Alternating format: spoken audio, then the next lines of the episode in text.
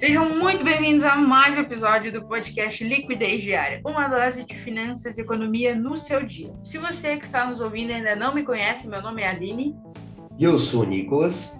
E hoje a gente vai conversar sobre criptomoedas, um assunto muito, talvez complexo aí, mas que está na boca do povo nos últimos meses e eu acho importante a gente conversar e esclarecer um pouquinho mais sobre isso, certo? E para começar, vamos lá, Nicolas, diga para a gente o que, que é uma criptomoeda. Como sempre, né? Padrão. Basicamente, as criptomoedas são moedas como as que a gente utiliza no dia a dia, porém descentralizadas, ou seja, não tem um banco, não tem uma instituição controlando essa criptomoeda. Ela acaba ficando à mercê do mercado e tem várias criptomoedas diferentes, então não dá para falar que ela utiliza um sistema específico. A mais conhecida é o Bitcoin, que utiliza o sistema de blockchain, que é uma rede, como se fosse uma teia, onde tem vários computadores, vários mineradores ao redor do mundo, minerando blocos de Bitcoin. E quando eles fazem isso, eles acabam fazendo a transação da criptomoeda P2P e o sistema todo funciona dessa maneira, né? Mas a gente tem vários outros protocolos, vários outros sistemas, várias outras redes de criptomoedas que vêm sendo utilizadas e bem difundidas ao redor do mundo. Show de bola, foi uma explicação completíssima, que isso, que orgulho. Aí, ó, diferenciado, né? certo, mas acho que para a gente conseguir é, abrir bem esse assunto e tirar umas dúvidas, por exemplo, você falou sobre é, ela não ter laço com nenhuma, nenhum banco, nada desse tipo, nenhuma, nenhuma instituição que gerencia ela, blockchain, P2P. Eu acho que a gente precisa, talvez, um pouquinho mais devagar e abrir cada um desses pontos, né? Mas assim, começando, criptomoeda basicamente é uma moeda digital. Vamos aí, você nunca, quer dizer, não sei se nunca, mas até o então momento você não, não vai encontrar uma moedinha Bitcoin, por exemplo, que foi o exemplo que você citou, né? Você não vai ter ela fisicamente, ela sempre vai ser digital. Beleza? Ok, isso é um ponto importante para a gente definir, né? Uhum. É, a questão dela não ter lastro com instituições financeiras, isso é legal, porque o que a gente conhece de moeda hoje, o que, que é? É dólar, é real, é euro, libras, enfim, essas são as moedas que a gente normalmente conhece, né? Porque a gente está acostumado a lidar. E todas essas moedas, elas são, vamos supor, geridas, talvez controladas, entre aspas, vamos dizer assim, por uma, por, pelo Banco Central do determinado país ou por um, uma instituição financeira, mas todas elas têm esse registro, vamos dizer assim, e, e esse controle. Elas sempre são monitoradas, diferente das criptomoedas. Que você, como você não tem um, um registro, uma instituição que, que organiza ela, que controla, ela acaba sendo um pouco mais. Uh, como é que eu posso dizer? ela descentralizada pode ser ela pode é, não era bem essa palavra mas é ela fica descentralizada você não tem um ponto central da onde ela começa e onde ela é, termina e onde ela é gerenciada né? Ela ela a gente não sabe exatamente aonde estão esses computadores que fazem toda essa transação todo esse gerenciamento pelo blockchain né? Que faz a as, as transações. É a blockchain é específica do Bitcoin né é, eu tava dando uma lida, tem outro, outras moedas que também usam blockchain, mas, mas enfim, o Bitcoin é maior, a gente pode é. focar nele que. Com certeza. Que é, que é, mais fácil, vai, vai centralizar bem. Mas enfim, que usa né, essa, esse método do, do blockchain para fazer as suas transações financeiras. O que é interessante a questão dela ser descentralizada e não depender de um mercado exclusivo, né, específico, eu acho que é interessante que a gente pode colocar também que você pode negociar o Bitcoin em qualquer momento, qualquer dia, qualquer horário, enfim, você não precisa estar dentro da janela do horário comercial, por exemplo, que seria para comprar ações e comprar essas coisas assim. Isso eu acho legal. Também é bom que, que né, ele sempre está tá variando todos os dias, ou seja, todos os dias é uma oportunidade para você ganhar dinheiro ou perder dinheiro, mas, né, todos os dias você pode negociar esse tipo de, de moeda também. Eu achei legal tu comentar alguma coisa sobre a criptomoeda não ter lastro uhum. e depois fazer um link com as moedas normais, porque a gente sabe, muita gente tem uma crença de que as moedas têm alguma base sólida, mas hoje nenhuma moeda fiduciária, o nome já diz, né, moeda fiduciária, nenhuma dessas moedas nacionais tem lastro. Ou seja, o real não tem uma quantidade em ouro equivalente lá no Banco Central. O dólar não tem uma quantidade em ouro lá no Banco Central dos Estados Unidos. Então, Muita gente vem criticar as criptomoedas por não terem lastro, desconhecendo as próprias moedas, né? Usadas no dia a dia, que também não tem lastro. Só fazer esse link. Ah, ok. É só não. sim, sim. É, pois é. Mas o, o que eu penso sobre o Bitcoin, é, pelas coisas que eu dei uma como eu já falei até em outros episódios anteriores, eu não sou uma grande entendedora de Bitcoin, é algo que eu estudo a fundo. Eu prefiro uh, me dedicar a estudar outros tipos de ativos, né? Mas, enfim, mas para gravar esse episódio, eu dei uma lida, fui estudar um pouquinho, né? Para não chegar aqui e ficar só falando merda, como normalmente faço. Ficar falando asneira aqui. Mas o que eu achei, eu achei interessante é até no episódio do que a gente comentou sobre reserva de valor, a gente até entrou no assunto do Bitcoin, se era ou não era, né? Uma reserva de valor. Sim. E um dos pontos assim que a gente pontuou de talvez é, de não ser considerado uma reserva de valor que poderia desqualificar seria a questão do ser provado pelo tempo. Tu lembra disso? Uhum. Porque a gente citou o ouro, enfim, outras outros é, ativos que podem ser considerados reserva de valor o Bitcoin ainda não tinha essa questão de ser provado pelo tempo, né? Porque, teoricamente, né? Teoricamente não. Ele realmente é uma moeda muito nova. Se tu for ver, acho que o ano de criação dele foi em 2008, né? Junto lá naquela crise dos Estados Unidos, ele foi isso, projetado mas... ali. Isso, basicamente isso, né? Eu, se eu, não, se eu não vi uhum. errado, acho que é mas isso. Mas a primeira utilização, transação dele realmente foi um pouco depois, acho que uns quatro anos. Uhum. 2011, 2012 comprando pizza. Delícia. Eu lembro, já, já, acho que já essa história até, até, viralizou um pouco, né? Vou até pesquisar aqui, Pizza Day, que é como é conhecido esse dia. Ó, 2010. 2010, pois é. Compraram uma pizza com 70 bitcoins. Cara. Bom, né? Eu queria. o cara está bilionário. Pois é. Mas, mas é. 10 o... mil bitcoins. 10 Meu mil Deus bitcoins? Sério? Meu pai. É. Isso é assustador. Né? Meu Deus do céu. Se essa pessoa guardou esses bitcoins, ela tá feita. Se não, ela deve estar em depressão. Nesses dias eu vi um cara que comprou um Corolla em 2017 por 12 bitcoins. Caraca. 2017. É, coitado. Mas, Ele tá arrependido. Tá muito, arrependido. Tá muito. Mas é, mas continuando. O, o, enfim, é, querendo ou não, é uma moeda relativamente nova, né? Ela tem poucos anos aí. Bastante. né? E isso, isso também reflete, de certa forma, no talvez na desconfiança das pessoas. Tem muita gente que, que não investe, não acha muito seguro, não acha que não faz muito sentido, e tem gente que acredita que é o futuro e investe né, não todo o seu capital, né, por favor, não façam isso, mas investe de, de certa forma acreditando no, na perenidade dela, vamos dizer assim, que vai durar e vai funcionar e vai ser né, valorizado dentro dos próximos muitos anos, né? Mas uhum. uma coisa legal da gente comentar sobre o Bitcoin é que eu acho que não sei se é só o Bitcoin agora ou todas as criptomoedas, mas que ela tem ele foi desenhado para ter um limite, um número máximo de moedas possíveis, né? O que a uhum. cada transação é. Vamos lá. Como eu falei, eu não sou uma grande entendedora, mas eu dei uma estudadinha. Pelo que eu entendi, a cada transação que você compra um Bitcoin ou vende, enfim, quando acontece a transação, o minerador, que é o que faz isso, esse processo, ele, ele ganha, vamos dizer assim, de certa forma, um Bitcoin para ele. É isso uhum. mesmo? Não, na verdade, é assim, tu realmente tem um limite de moedas, Bitcoin. Se não me engano, esse limite são 21 milhões de moedas. que ah, é okay. relativamente pouco se tu for analisar a quantidade de pessoas que tem ao redor do mundo. Sim. Ou seja, em teoria, é uma moeda deflacionária, certo? Tá. Em teoria, não. É uma moeda deflacionária porque cada vez teremos menos, até porque muitos bitcoins são perdidos no meio das transações. Né?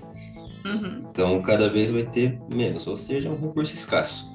E sobre a questão da mineração, uh, eles têm um sistema assim: cada semana a dificuldade de mineração é ajustada de acordo com o poder de mineração que tem ao redor do mundo.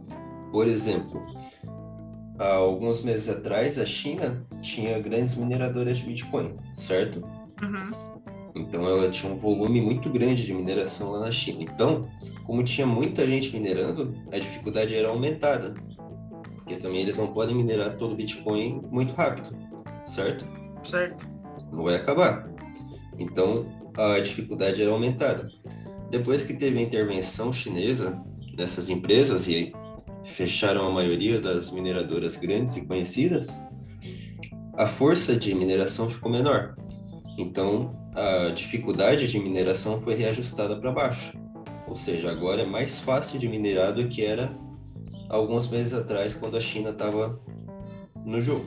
Uhum. Entende? Então, sempre vai ser ajustado para ficar em uma dificuldade padrão, de acordo com a quantidade de mineração que tem ao redor do mundo. Certo. E só para esclarecer, mineração. essa mineração, quem minera é uma pessoa específica ou eu posso, se eu manjar muito de programação e dessas coisas erradas, eu posso minerar. Se tu souber o que está fazendo e tiver uma máquina potente o suficiente para minerar, tu consegue fazer isso de casa. Tem amigo que já colocou o PC para rodar e minerar. Claro que teve que colocar um ar-condicionado em cima para ele não torrar, gastou energia pra caramba e, e não, não valeu a pena. Ele conseguiu, mas não valeu a pena pelo que foi gasto. Porém, sim, sim. Tu pode fazer em casa. Sim. Tem vários brasileiros que têm fazenda de mineração, tudo. Isso aqui é um investimento alto, bem alto. É. Se, Se tu quiser ser bem, eficiente, consegue, né? Consegue ter um retorno interessante. Isso. Mas é difícil, não é para qualquer um. Daí também tem agora outras criptomoedas que, por exemplo, o Bitcoin é minerado normalmente com a placa de vídeo. Uhum. Então, é um item bem específico, que já é escasso por natureza, então ficou muito caro tu comprar placas de vídeo hoje em dia. Principalmente com o intuito de mineração. Sim. Até porque a maioria delas, quando tu compra, tu acaba perdendo a garantia se tu usar para mineração. Porque é uma tarefa Exige muito, que des... né? Isso, desgasta muito o material ali. Os componentes. Sim. Mas tem criptomoedas hoje em dia que utilizam SSD, que utilizam memória RAM. Tem várias criptomoedas que são mineradas com componentes diferentes hoje em dia. E tu consegue emprestar também o poder da tua máquina para algum minerador. Por exemplo, eu acesso um site, daí eu deixo um software rodando na minha máquina e ela fica linkada com alguém que está minerando. Daí ele utiliza parte do poder da minha máquina para ajudar ele na mineração. Tem vários esqueminhas assim que tu consegue. Interessante. É bem interessante. Nunca testei, né? Vi em vídeo, li um pouco, mas. Não, mas é interessante. Não me sinto é, confiante é um... para fazer isso. Não, não, mas é, mas é um mundo muito diferente e novo, né? Querendo ou não. É, é... é mas, é... mas é interessante. Acho que tem, acho que tem um futuro uh, talvez promissor, promissor aí. Nesse... No mínimo. É.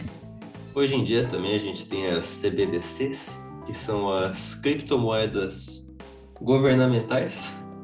Show. Por mais antagônico que pareça ser, né, o governo com uma criptomoeda, por conta dos avanços tecnológicos, a maioria dos governos assim maiores, né, estão correndo atrás para ver a possibilidade de criar uma criptomoeda como moeda nacional, né? Por exemplo, Sim. o real ou o digital alguma Sim. coisa desse tipo. É, se tu vê alguns, alguns estudos mais antigos, sempre dizia que, que para o futuro a gente não teria mais é, dinheiro físico, né? E assim, de certa forma, a gente ainda tem muito dinheiro físico, principalmente aqui no Brasil, mas eu acho que tá, essa transação vem acontecendo, mas não necessariamente para moedas digitais, mas pelo, por exemplo, dá para dizer pelos cartões e tudo mais. Hoje dificilmente você encontra uma pessoa que anda com dinheiro na carteira, normalmente ela paga tudo pelo débito, crédito é, é. aproximação, Pix. É, enfim, a né? experiência né? Pix, por exemplo, não é muito diferente do, do que é sonhado para as criptomoedas, né? Sim. É, é, é, o, acho que é o, um, um, dos é. objetivos que as criptomoedas fiquem tão populares e tão, talvez, não acessíveis, mas nesse sentido de que as pessoas consigam fazer essas transações e pagamentos e comprar e vender coisas né, com. Eu com acho ela, que a né? melhor forma de imaginar como seria um mundo repleto meio que funcionando a partir das criptomoedas seria um mundo onde só tivesse o Pix. Sim. Praticamente. Pode ser. Eu acho que dá, dá para imaginar desse jeito. Eu acho, é, daí é eu achando mesmo, né? Não tenho embasamento nenhum para dizer isso. Mas que eu acho que é uma questão de, de futuro não muito distante, que os pagamentos serão mais, mais diretos, vamos dizer assim. Porque, porque até as maquininhas que, que aceitam ah, que máquina que aceita Pix não tem, né? Mas você faz o Pix direto para conta. Até é, é, o, você recebe o valor imediato, né? Ou você manda o dinheiro na memória, independente do horário uhum. que for. É diferente de você, por exemplo, passa um, um, cartão no débito, a pessoa, o lojista, né, que vai receber esse valor, ele não recebe na mesma hora, ele recebe nas maquininhas muito boas, ele recebe no outro dia né? Então, uhum. então isso acaba dando uma acelera esse processo de você receber o valor pela mercadoria que você vendeu quanto antes. Dessa maneira você pode ou pagar suas contas ou reinvestir na sua empresa, na sua loja, enfim. E, e eu acho que o Pix vem para trazer essa essa facilidade e praticidade nessas coisas. Eu acho que é uma tendência futura de que muitos lugares aceitem Pix como pagamento e, e talvez cada vez mais aceitando, né? E aumentando o número desse tipo de, de transação, né? Diferente Com do. certeza. Porque, querendo ou não, o Pix, para quem paga no crédito, não, não, não, não dá, né? Mas para quem paga no débito é a mesma coisa. Você fazer um Pix, você passar no débito, para quem paga é a mesma coisa. O dinheiro sai na hora da conta. Exatamente. Muda para quem recebe, né?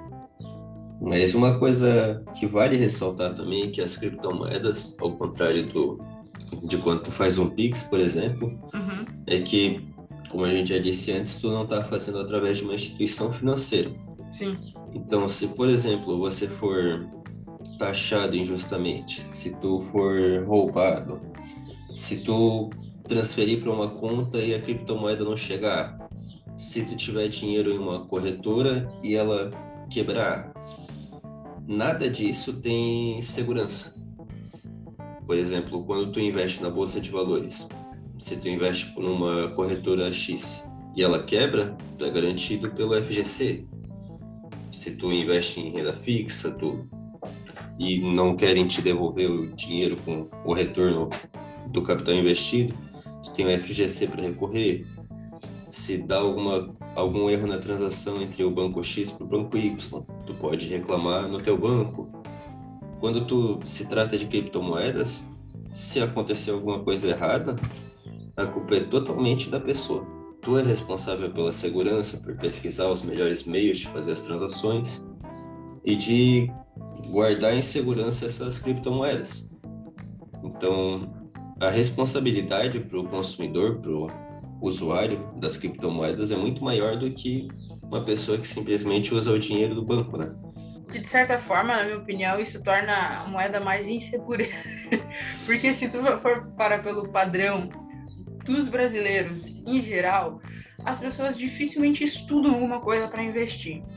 Por exemplo. Certeza. Então, se a pessoa tem que entender qual é o melhor jeito de fazer isso, ou o jeito certo, o jeito errado, é a melhor maneira de guardar, eu acho que a, a, dificilmente as pessoas vão fazer esse tipo de estudo e de pesquisa antes de investir. Digo isso hum. porque tem uma amiga minha lá no. Quando assim, lá no trabalho a gente fala, ah, eu estudo economia, eu, eu tenho um podcast sobre essas coisas. Então, tipo assim, as pessoas já começam a aparecer fazendo umas perguntas diferentes, né?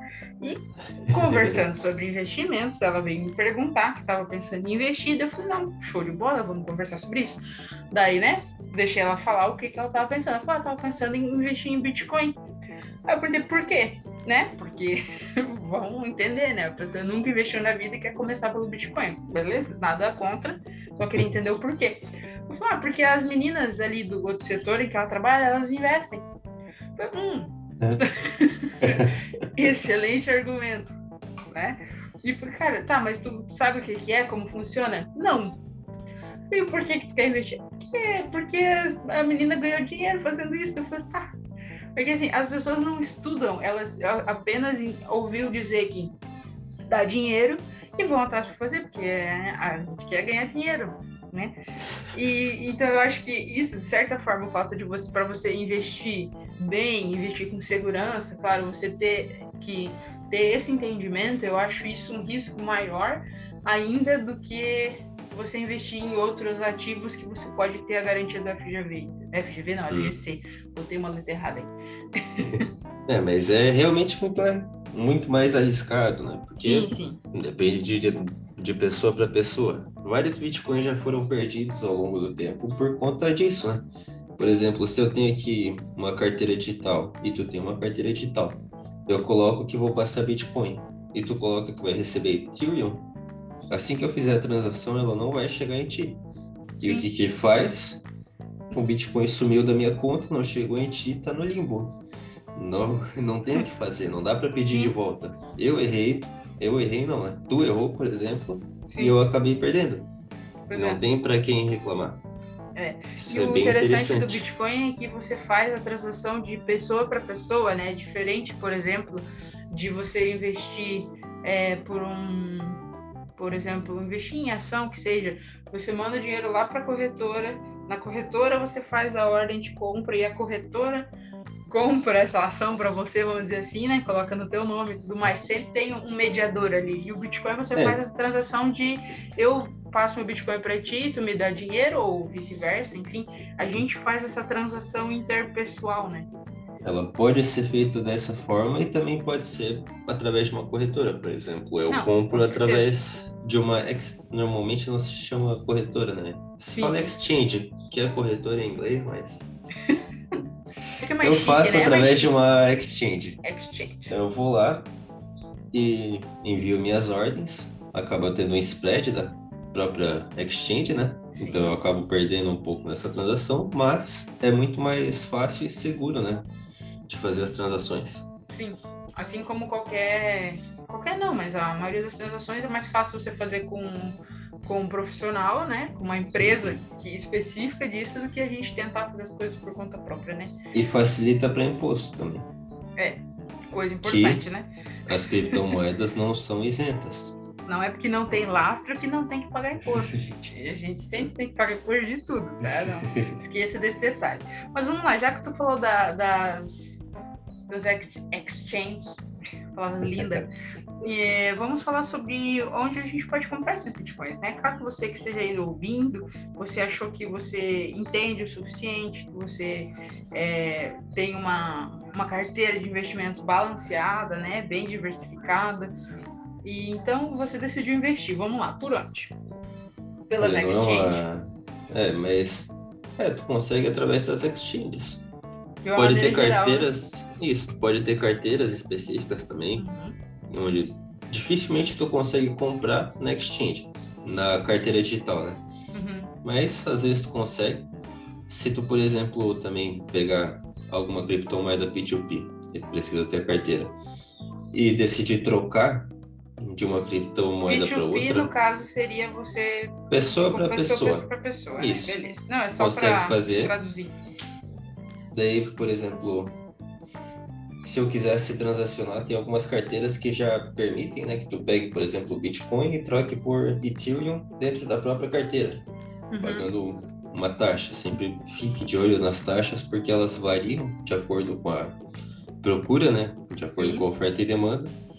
E se tu tá meio desavisado, tu pode fazer uma transação de 150 reais em Ethereum e a taxa é 640. Aí tu faz a transação e fica com 10 reais em Ethereum.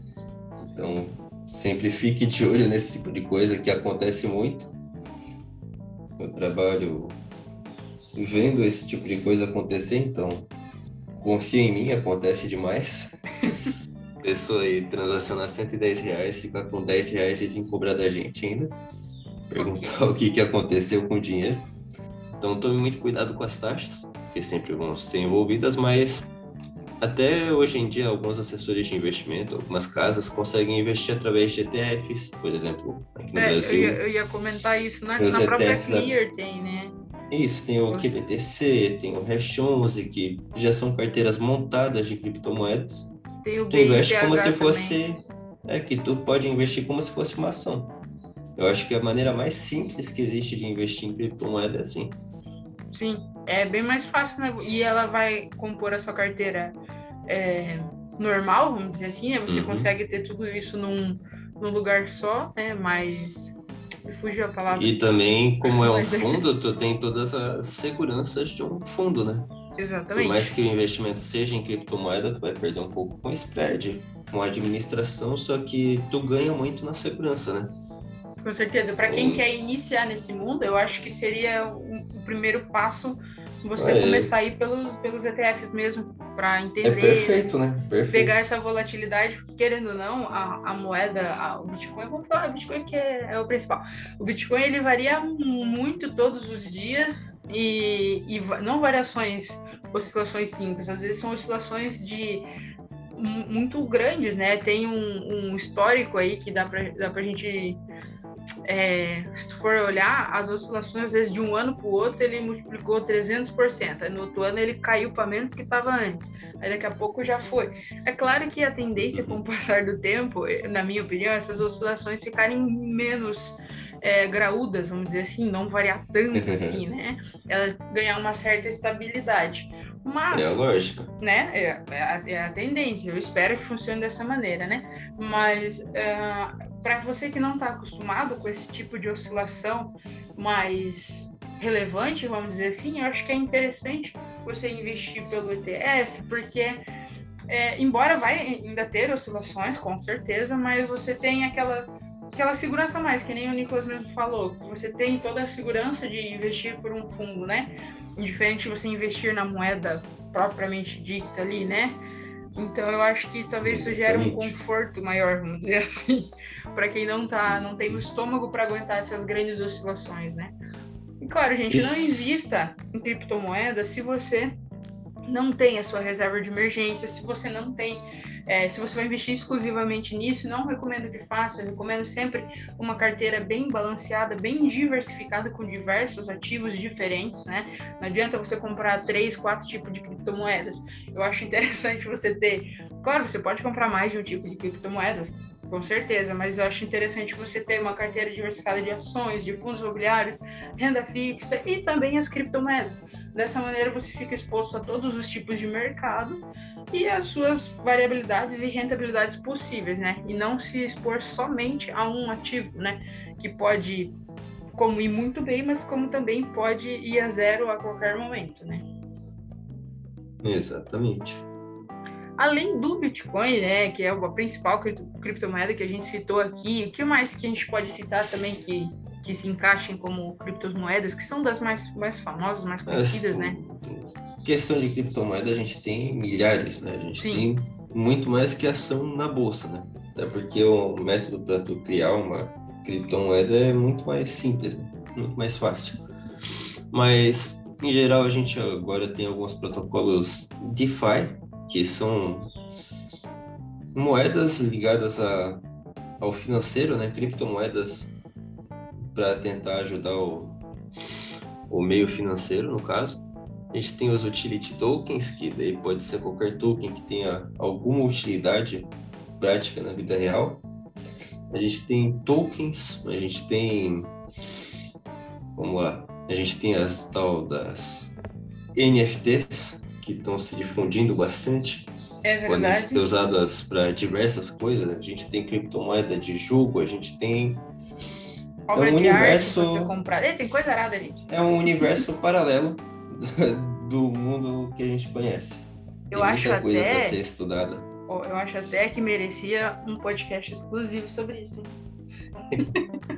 Tem muita gente falando também das smart coins e não vou me aprofundar ainda muito em nenhum desses assuntos porque eu conheço pouco, para ser sincero, mas é um mundo bem interessante. Tem muita coisa para estudar.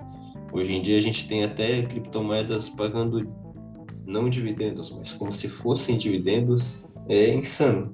Tem de tudo. Tem, tem. É um Se tu para bem estudar, completo. tu, tu vira a noite. É interessante. Mas é, eu acho que basicamente isso. Tem- Além da, da- Tem outras moedas, né? Também conhecidas, É, como a falar de- Ethereum, a Dogecoin, a- essas. A Dogecoin é uma shitcoin, né? Mas É, eu acho. Não, tá bom, mas conta também, né? com certeza. É, É. daí a gente pode falar de protocolos famosos, né? Solana, pode falar de Cardano, pode falar de Chiles. Uma coisa interessante Ripple. sobre o que eu li sobre o Ethereum, daí talvez. Eu espero que eu acho que, que seja verdade, mas que antes a, a moeda Ethereum, ela era, ela quando ela foi criada, ela era só, é, eu não sei falar, Ether, talvez. É, Ethereum, Ether, a sei moeda em si é Ether. A moeda é, isso, Ether. Ether. Só que daí houve um- uns problemas ali de, do sistema que foi acabou sendo hackeado e, ele- e o, esse hacker aí conseguiu roubar, se eu não me engano, uns 50 milhões de dólares em Ether. E daí deu, deu um BO bem grande, né? Por causa disso, aí eles deram, mudaram um pouquinho a maneira como, como funcionava todo o sistema ali e acabou sendo. é, daí para ficar um pouco mais seguro, né, para evitar esses problemas, porque querendo ou não gera uma instabilidade muito grande. Você tá comprando o negócio e chega um louco, um hacker vai lá e rouba É, tem algumas moedas. coisa, né? Aí eles mudaram a maneira que essa rede funcionava, né, e começou a circular Hum. essa nova Ethereum, vamos dizer assim. Uhum. É, eu não tenho conhecimento desse fato aí, ou não fato, não sei. É, eu falei, pelo que eu fiquei, isso é a informação que eu encontrei no site da InfoMoney. Por isso que eu dei, de certa forma, credibilidade, mas pode Aham, ser, né? Pode, pode ser, eu não conheço, né? Não É. vou opinar. Exatamente. Mas as criptomoedas podem sofrer alterações, podem evoluir, pode. Várias criptomoedas têm esse tipo de coisa acontecendo, né? Elas recebem upgrades programados, às vezes, se em uma situação assim não tão programados, né? É. Tiveram que fazer na, na força mesmo, na, na correria para arrumar algum problema. Mas é bem interessante. O Fechou. que tu estuda hoje em criptomoeda, amanhã pode estar diferente, né? Sim, Isso é engraçado. ela varia bastante e está sempre em constante adaptação e evolução. Que eu acho que, Exatamente. que é bom para tudo na vida, né? e a gente está sempre se adaptando e evoluindo, é, é sensacional. Fechou então, Nico? Fechou. Acho que fechou, né? Então é isso, pessoal. Espero que você tenha gostado desse episódio, que você tenha entendido um pouco mais sobre criptomoedas. É, não se esqueça de seguir o nosso podcast aí na sua plataforma preferida para você receber as notificações sempre que sair episódio novo. É, não esqueça, pode também me seguir no meu Instagram, é arroba alinewpassos. Pode seguir o Nicolas também, manda teu Insta, Nico. Arroba nico.gomes. Se você ainda ficou com alguma dúvida, pode mandar lá no nosso Instagram, a gente responde, ou se a gente não souber, a gente pesquisa e depois te responde. É, mas fica à vontade, pode falar com a gente, tá? Até a próxima e tchau! tchau, tchau.